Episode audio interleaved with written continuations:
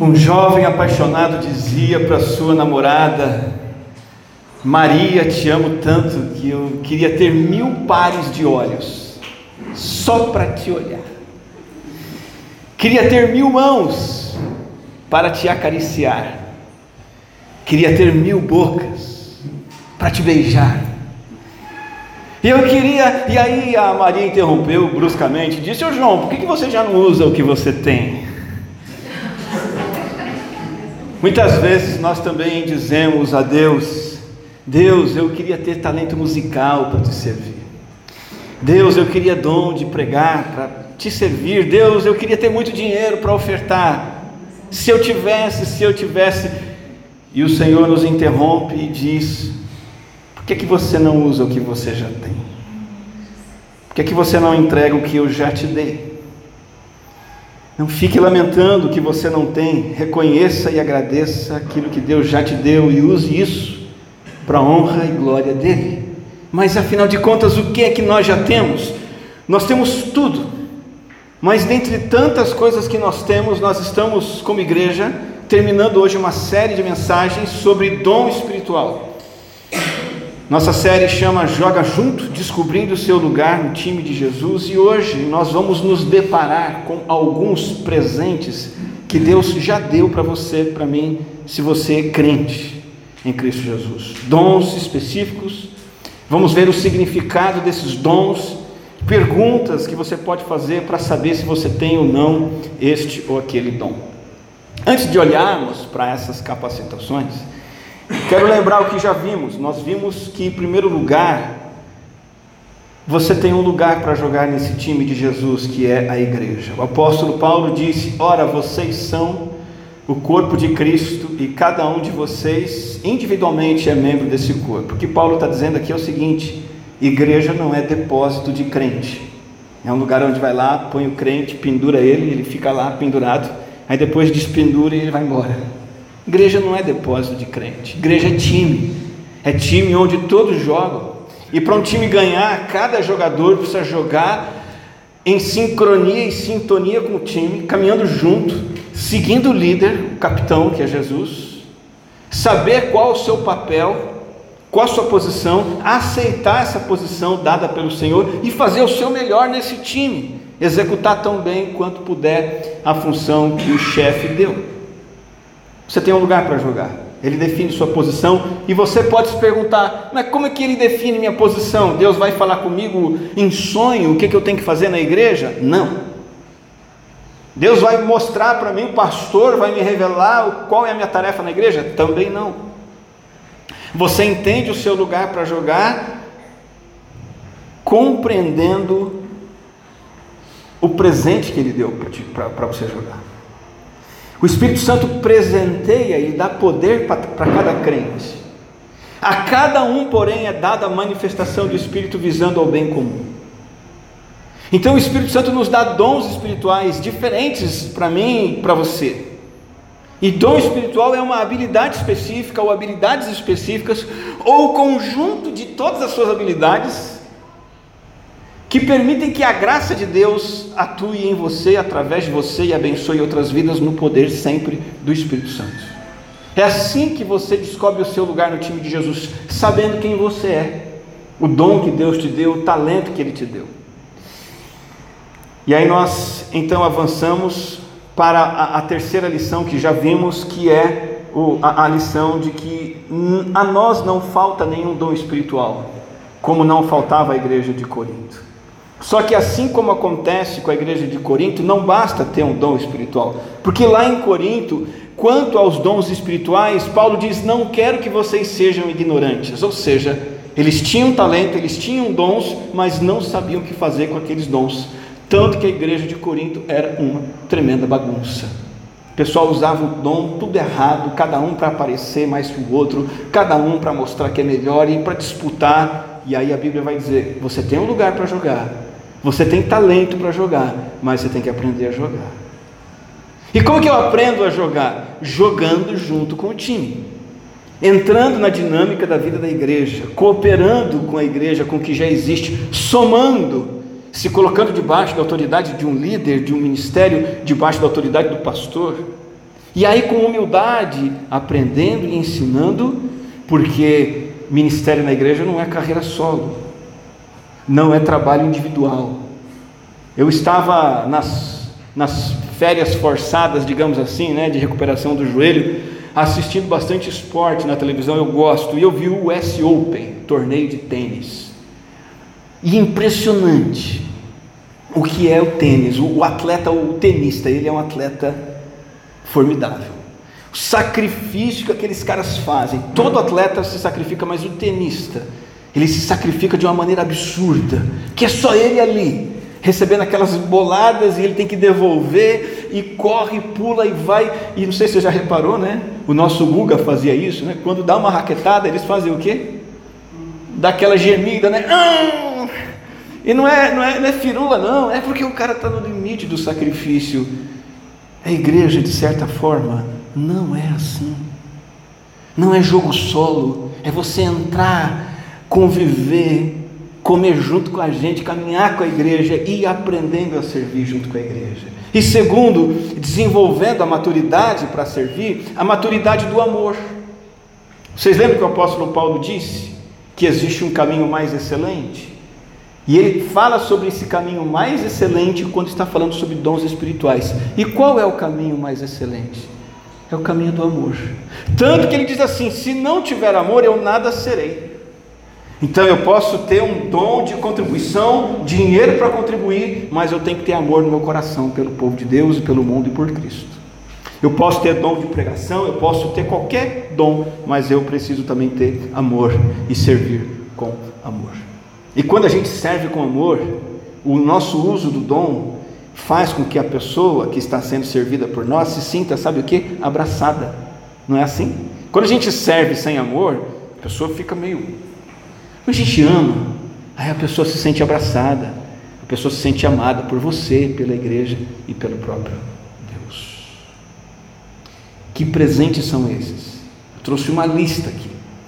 E, e ela se divide em duas classes, dois tipos, que é disso que Pedro fala em 1 Pedro 4, 10 e 11. Ele vai dizer assim: Deus concedeu um dom a cada um e vocês devem usá-lo para servir uns aos outros, fazendo bom uso da múltipla e variada graça divina. E aí Pedro vai dar exemplo. Você tem o dom de falar? Então faça-o de acordo com as palavras de Deus. Tem o dom de ajudar? Faça-o com a força que Deus lhe dá.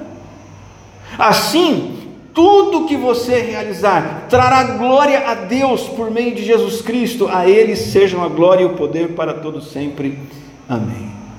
Então, esses dons que nós vamos ver hoje estão alistados na Bíblia, são dezenas, mas o nosso querido Pedro, o apóstolo Pedro, muito prático, muito direto, ele de uma forma muito inteligente dividiu em dois tipos. Percebeu aí? O falar e o ajudar. Quais são os dois? Os dois? O dom de falar e o dom ou os dons de ajudar. Então, os dons de serviço são as obras que edificam o reino. São muito bem-vindos. Precisamos desses dons na igreja. Os dons de comunicação são as palavras que edificam o reino. São muito bem-vindos. Nós precisamos desses dons. Então vamos examinar por categoria, começando pelos dons de serviço. Inúmeros trabalhos geralmente por detrás das cortinas, dos bastidores, que tem o foco de ajudar pessoas de uma diversidade de maneiras. Eu separei de muitos dons de serviço, eu separei seis aqui para mostrar para vocês. E como você pode entender se esse é, ou aquele é, ou aquele outro é o seu dom. Vamos lá? O primeiro dom de serviço que eu separei é o dom chamado na Bíblia de dom de misericórdia. Misericórdia é sentir e expressar compaixão, empatia e simpatia fora do comum para quem está numa situação de dificuldade, numa situação de crise. Tem, quem tem o dom de misericórdia provê ajuda, provê o suporte necessário para aquele que está sofrendo passar por aquele momento difícil com ajuda, com apoio. Então, por exemplo, você, vamos pensar em você, em mim. Você está sempre pensando nas pessoas que sofrem? maneiras de ajudar, ministrar essas pessoas. As pessoas se machucam, você percebe, sente aquilo e vê que ela está sendo ignorada, mas você percebe, talvez isso indique que você tem um dom de misericórdia. Né? Outro exemplo que pode indicar que você tem esse dom: as pessoas necessitadas pedem ajuda para você. Talvez um conselho sábio, talvez pede orientação, ou apenas poder desabafar, porque estão passando por dificuldade. Isso indica que a, a tua misericórdia é, é magnética, ela atrai. Talvez você tenha o dom de misericórdia. Deixa eu fazer uma observação aqui. Eu vou disponibilizar todos esses dons e suas definições no grupo da igreja e depois você pode dar uma revisada, ok? O próximo dom que eu separei, que está na Bíblia, chama-se dom da hospitalidade. É a habilidade de receber bem os outros, principalmente estrangeiros, convidados, entretê-los, né, acolhê-los, frequentemente na sua própria casa, e, e fazer isso com alegria, com amabilidade, de modo que esse estrangeiro se torna amigo seu. Hospitalidade deve ser praticada, e geralmente é praticada com, em primeiro lugar, a nossa própria família.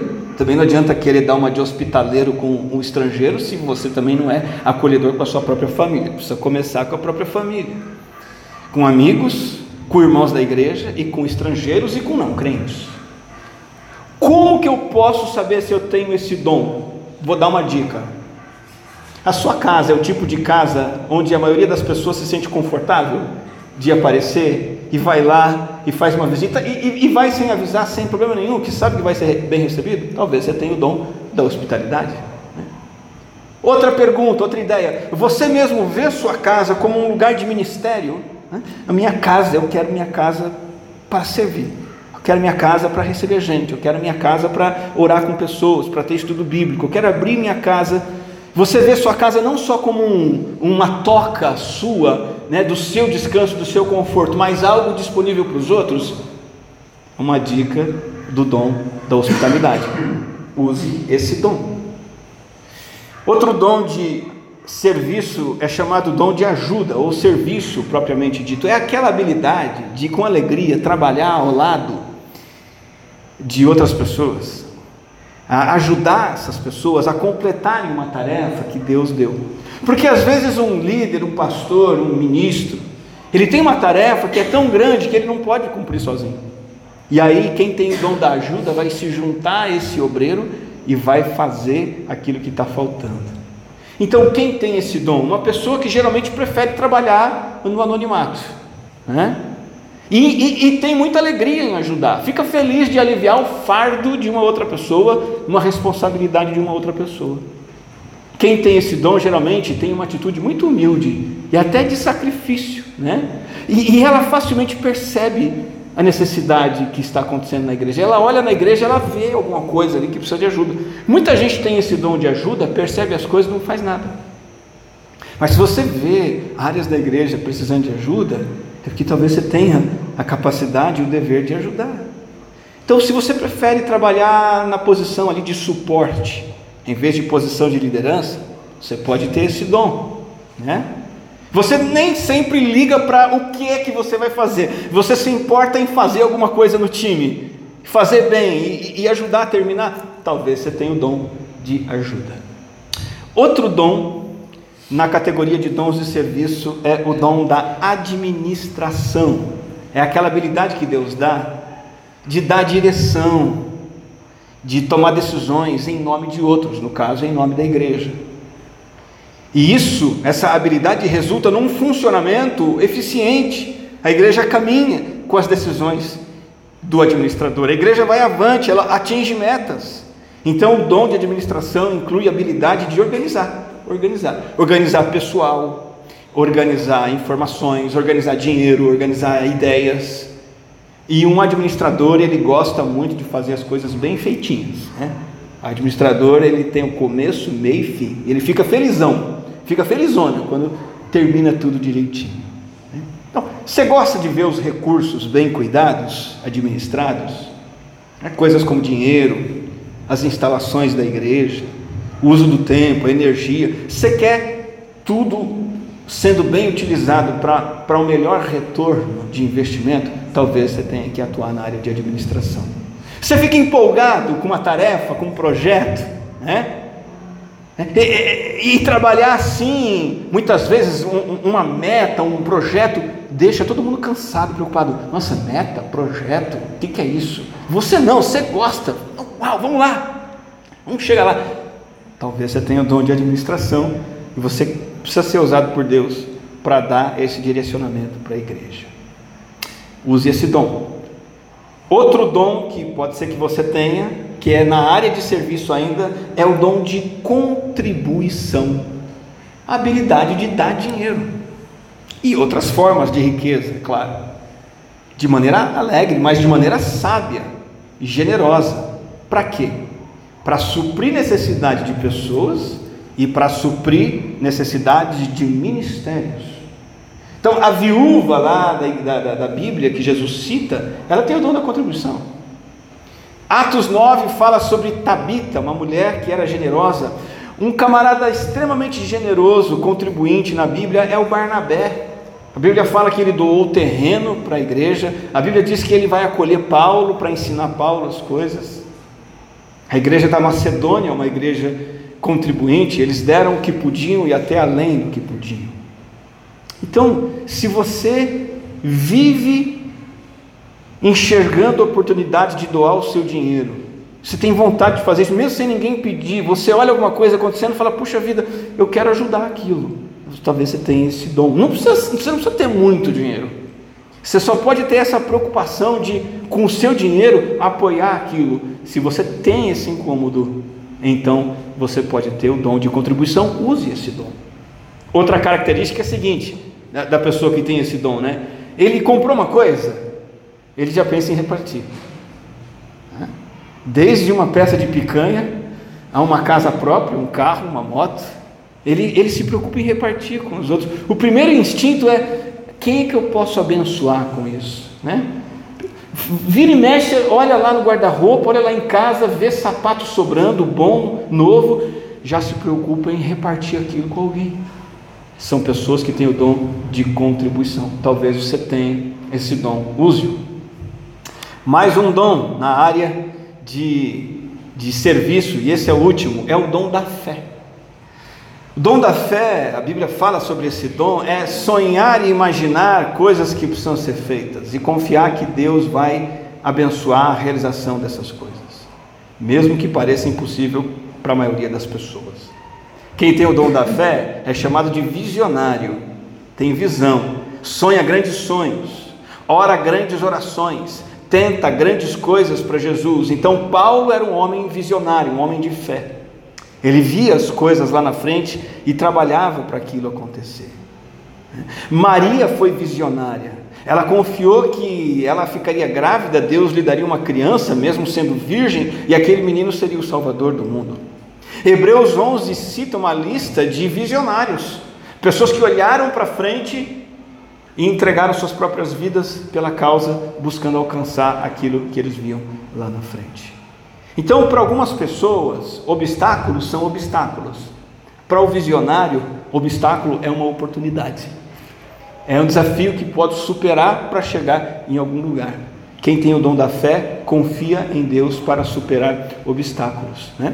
Você, por exemplo, percebe que crentes chegam até você buscando esperança, porque estão sendo provados e tem uma coisa muito grande pela frente, fala, não sei o que fazer, Está difícil, o desafio é enorme. Procura a sua ajuda, porque você é positivo, você tem uma visão, talvez você tenha o dom da fé. Você não fica tão emocionalmente perdido, né? Como as pessoas em geral, mas você se firma no poder de Deus e, caminha adiante, mesmo, mesmo com um desafio enorme pela frente, você tem o dom da fé. São seis dons ligados à área de serviço. E agora eu quero falar sobre alguns na área de comunicação, mas antes eu quero fazer uma colocação aqui. Existe uma diferença na Bíblia e uma semelhança entre dever e dom.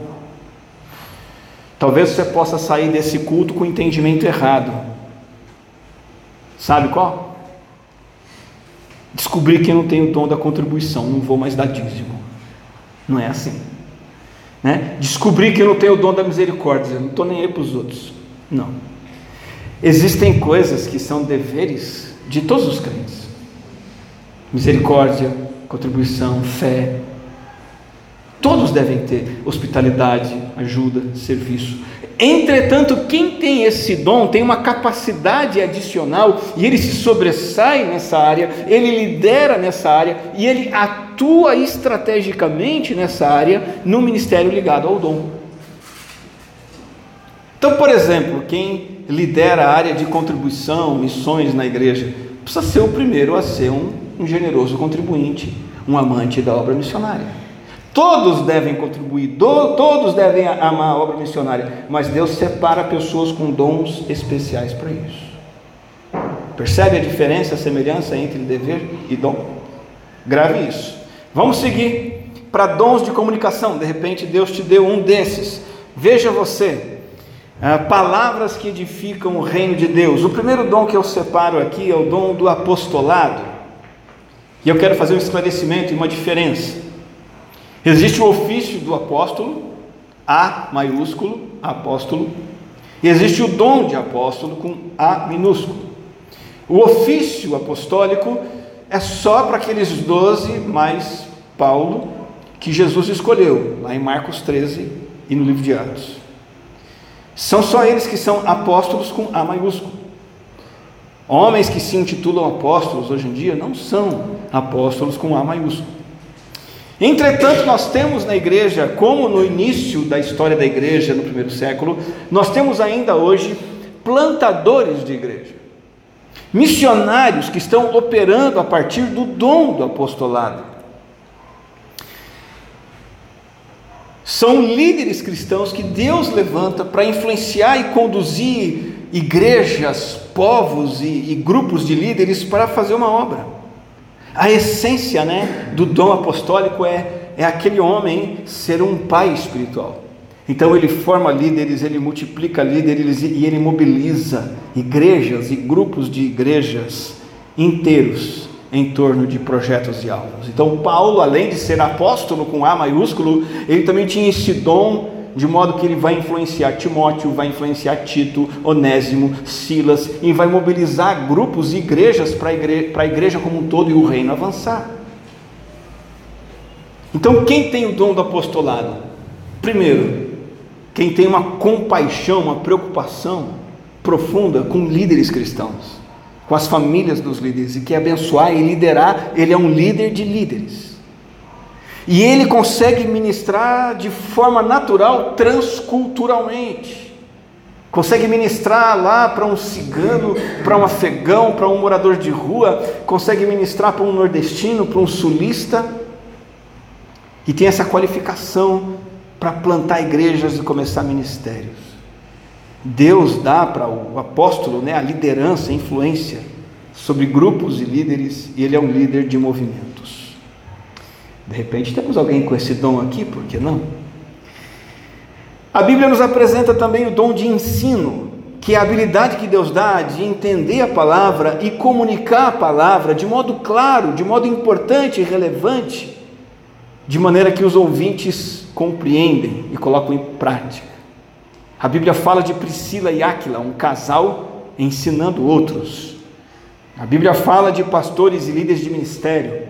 A Bíblia fala de Timóteo, que era alguém que ensinava.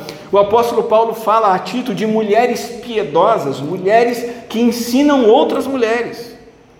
São todos exemplos de pessoas que tinham o dom de ensino. Então, você é aquele que busca a resposta a perguntas da Bíblia, vai fundo em questões bíblicas, teológicas, consegue ajudar as pessoas com aquilo que você entende. Né? Você você vai mais profundamente nos seus estudos e você é curioso e você consegue entender um texto e tem prazer em estudar um texto bíblico e explicar para alguém, você tem o dom de ensino. Use esse dom na igreja. Outro dom da fala, da comunicação, é o dom do evangelismo. É a habilidade e desejo de comunicar o evangelho de forma clara, corajosa, de modo que o não crente se torne um cristão. Um evangelista que tem esse dom, ele tem uma paixão profunda pelos perdidos. E ele tem um forte desejo de ver pessoas encontrando Jesus. O próprio Jesus foi um grande evangelista. Ele desceu do céu à terra para quê? Para buscar e salvar o perdido. E o evangelista da igreja que tem esse dom, ele também vive para isso, buscando e salvando quem está perdido. O evangelista ele está o tempo todo preocupado com as pessoas descrentes, com o futuro delas, com o vazio no coração delas, com o estado eterno dessas pessoas.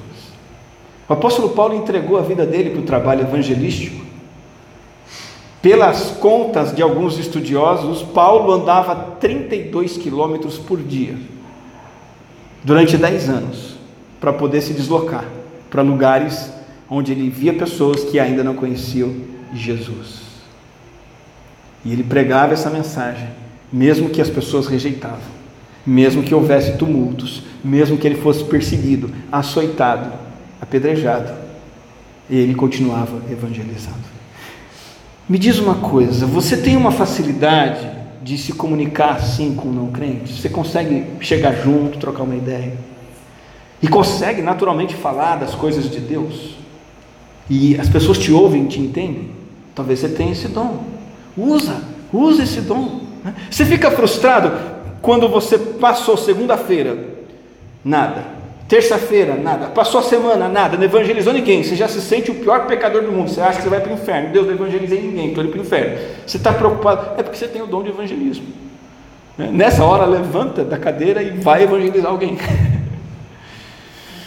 Você gosta também e se preocupa com os crentes e quer que eles evangelizem com você. Você quer levar pessoas junto, você quer mobilizar as pessoas para evangelizar. É porque você tem o dom de evangelismo. Use esse dom.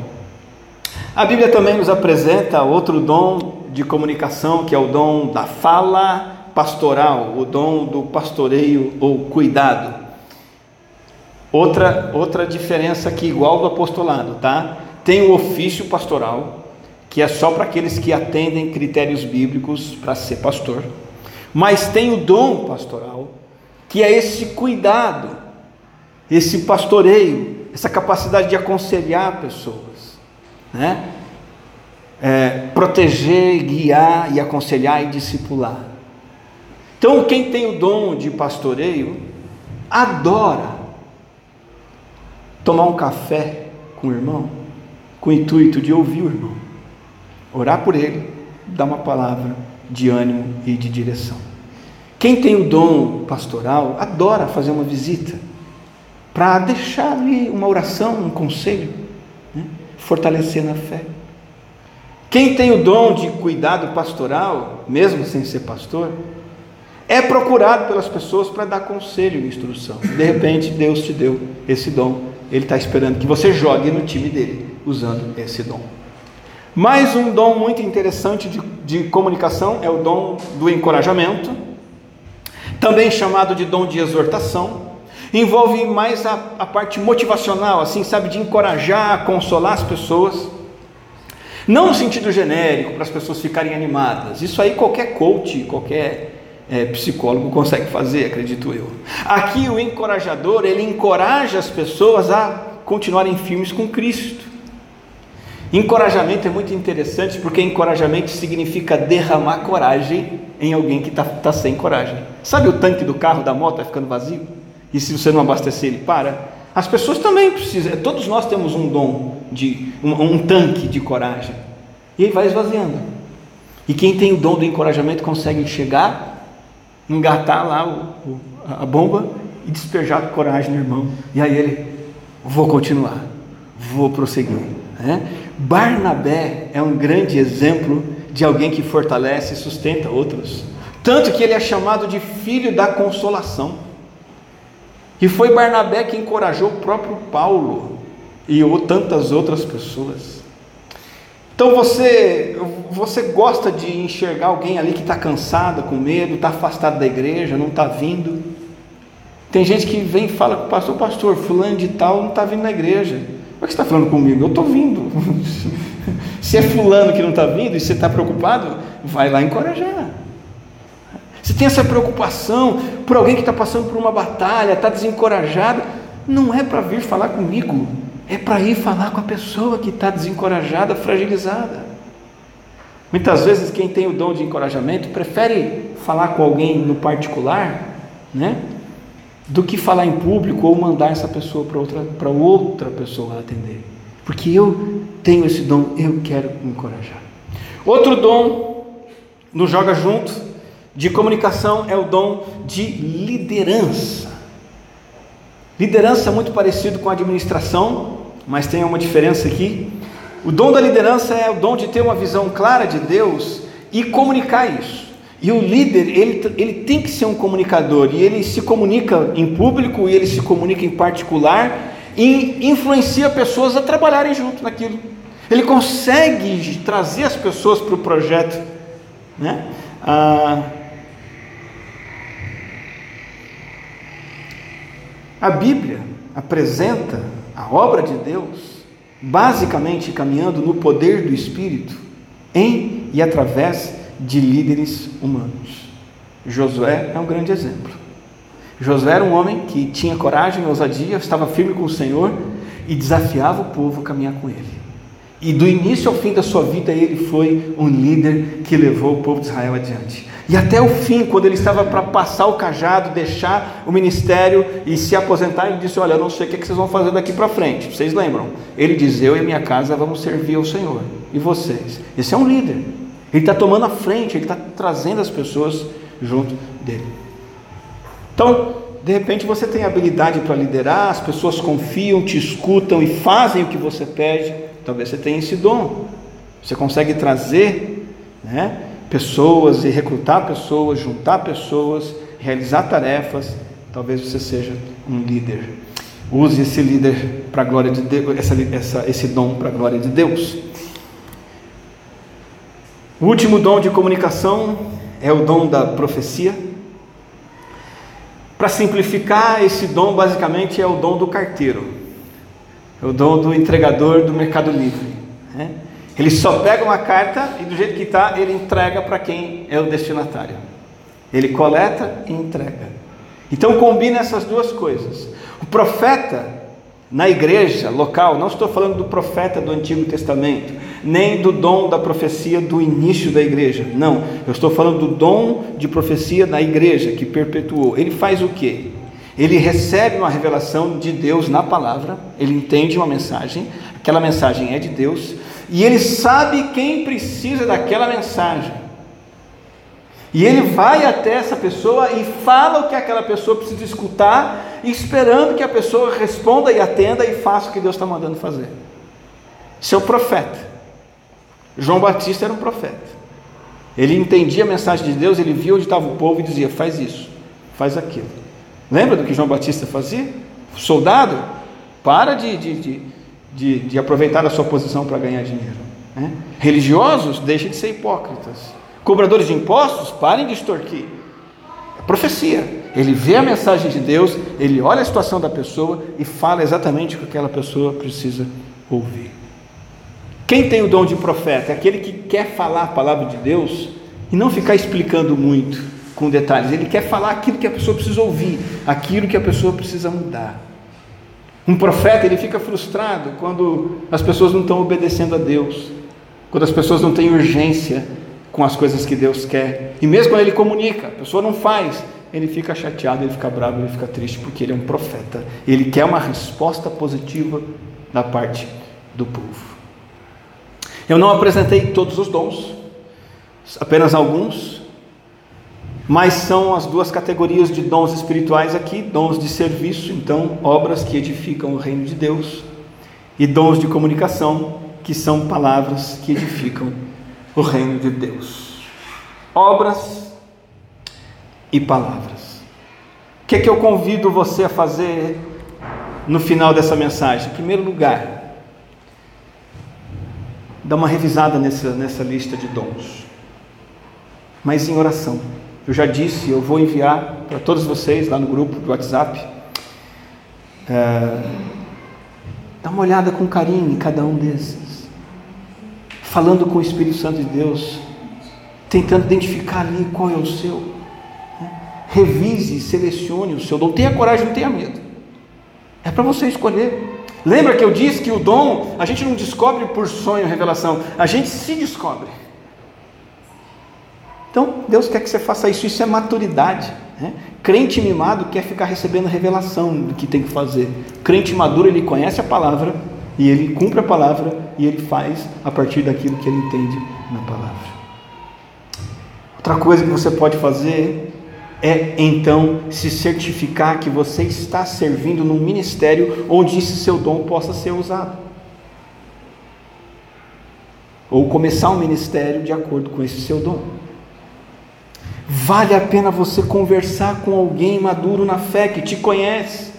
Fala da tua autopercepção. Poxa, meu irmão, eu, eu acho que eu tenho o dom da hospitalidade, mas eu não tenho certeza. Me ajuda aí. Ah, eu, eu acho que eu tenho o dom de ensino, mas eu estou meio com receio. O que, é que você acha? Ora comigo, me ajuda. Peça orientação. Converse com pessoas que possam te ajudar. Pessoas da igreja, maduras na fé. Outra coisa, louve e agradeça a Deus por nos empoderar de forma tão rica, seu povo, sua igreja, com tantas capacidades. E aí, nas suas orações de gratidão, também ore e peça por si mesmo e pelos seus irmãos, para que todos sirvam, para que todos cumpram, cada um o seu papel, e que cada um seja como que uma peça do quebra-cabeça, né? Quebra-cabeça bonitão lá, sem algumas peças, fica esquisito, né? A gente presta mais atenção na peça que está faltando do que nas peças que estão ali. A igreja é um quebra-cabeça. Não porque é difícil de entender apenas, ela é, mas também porque cada peça precisa estar encaixada. Ore por isso, Deus, eu quero me encaixar na tarefa que o Senhor tem para mim. Eu quero que todos os meus irmãos se encaixem e trabalhem e sirvam. E finalmente eu termino essa mensagem e essa série de mensagens, orando para que você tenha o entendimento correto do, do desenho que Deus te deu, de como Ele te fez. Para que Deus te guie, para que você sirva e use os seus dons para a glória dEle, para abençoar os outros e fortalecer a igreja. E aí eu vou pedir a Deus em oração, e estou pedindo em oração, que enquanto você descobre e serve, três coisas aconteçam com você. Primeira, que o seu conceito sobre Deus possa crescer. Que enquanto você descobre dons espirituais, você pare e fale: Deus, o Senhor é tremendo, o Senhor é extraordinário. O Senhor é profundo, poderoso, criativo. O Senhor age livremente, o Senhor é fiel e o Senhor vai muito além daquilo que a gente espera e imagina. Deus, eu te louvo porque a Bíblia diz que a obra do Espírito é como um vento poderoso a gente não sabe de onde vem, para onde vai, mas, mas o Senhor vai na sua direção e capacita a igreja, e capacita a obra missionária, e, capacita o trabalho do Senhor. Esse é o primeiro desejo que eu tenho, oração que eu faço, que você louve a Deus porque Ele fortalece e capacita a igreja. Em segundo lugar, eu oro, sabe pelo quê? Para que você, e eu oro muito por mim, eu preciso muito orar por isso, para que você e eu tenhamos um conceito mais elevado sobre os outros. Sobre os outros. Se você é como eu, eu sou muito pessimista e negativista. A gente vê os outros trabalhando e reclama. A gente vê os outros não trabalhando e reclama. E a gente sempre está achando que a coisa podia ter sido diferente. E a gente vai interagindo né, com outras pessoas, às vezes até fora da igreja, pessoas preciosas, que são diferentes de nós, né? Um cônjuge. Isso vai acontecendo no casamento. Você vai começando a ver ali que o seu cônjuge não vale nada. Na sua opinião, cada vez mais ele não presta. Os seus filhos cada vez mais fazem tudo errado. Seu marido, seu pai, sua mãe, o seu parceiro no ministério. E na verdade o que você está vendo é gente diferente é gente capacitada de um jeito diferente, que faz as coisas diferentes de você, que se preocupa com coisas diferentes do que com você se preocupa. E aí, quando você descobre que a igreja é um time, você começa a dizer: Deus, obrigado pelos outros. Louvado seja o teu nome, porque ele, ela faz diferente, faz outra coisa. E aí, esse encaixe, essa gratidão vai ser uma grande bênção para todos nós, o reino vai ser fortalecido. Inclusive, sempre que você perceber alguém na igreja fazendo uma coisinha pequena que seja, se você tiver a chance, chega nessa pessoa, dá um tapinha nas costas e fala: parabéns, que bom. Eu descobri que a igreja é um time e eu estou vendo você usar o seu dom para a glória de Deus. Então eu oro para que o seu conceito sobre os outros possa crescer. E por último, isso não é mensagem barata de autoestima, não, mas eu oro para que o seu conceito sobre si mesmo possa crescer também. Que você está aqui hoje porque você é amado, é amado por Deus. Olha que coisa extraordinária, Ele te ama tanto que Ele te chamou para jogar no time dele. Você é capacitado, capacitada para isso, você tem plenas condições para fazer isso e aprender mais e mais a servir. Olha para mim e escute. Você não é reserva no time de Deus. Você não é gandula. Você não é torcedor. E você também não é aposentado. Não tem aposentadoria no time de Jesus. Você é jogador titular. Jogue no time de Jesus. Vamos orar. Graças te damos, Senhor, por formar esse time em que cada um de nós tem um papel. Isso é privilégio que o Senhor nos dá. Fortaleça a nossa fé, nossa disposição. Nos ajuda a crescer no entendimento do que o Senhor espera de nós. E de um jeito ou de outro, cada um de nós deseja se encaixar num papel, atuar numa função e abençoar a tua obra. Fortaleça a tua igreja como um time onde cada um cumpre a sua função e o Senhor é o nosso capitão, o Senhor é o nosso comandante, o Senhor é quem vai à frente, nós te seguimos e dedicamos a Ti toda a honra e glória e apreciamos os irmãos que são capacitados e reconhecemos em nós mesmos pessoas que o Senhor ama e chama para a Tua obra, em nome de Jesus. Amém.